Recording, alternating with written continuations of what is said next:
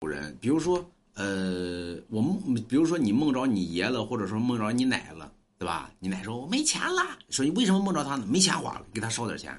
有时候那不对，有的时候我梦着我爷呢，梦着我奶呢，我奶跟我爷告诉我呢，说孙儿啊，以后爷爷跟奶奶就不能来看你了。你说奶爷你去哪儿啊？奶奶那个爷爷要到南方去溜达溜达，要不然我我到西安溜达溜达，或者说我上北京溜达溜达，完了，干嘛去？投胎去了，对吧？所以现实生活中呢，经常有人梦着呢，比如说梦着你爷呢，梦着你奶呢，说他去什么地方，对吧？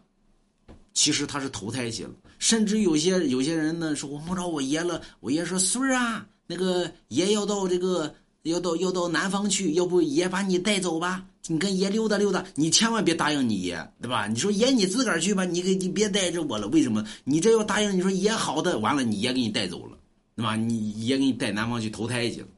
所以梦境之内，你爷要找你的话，说孙儿啊，爷爷都到哪儿去？你跟爷一块去吧。你你你说爷我不去，啊，你要一答应完了，爷给你带走了。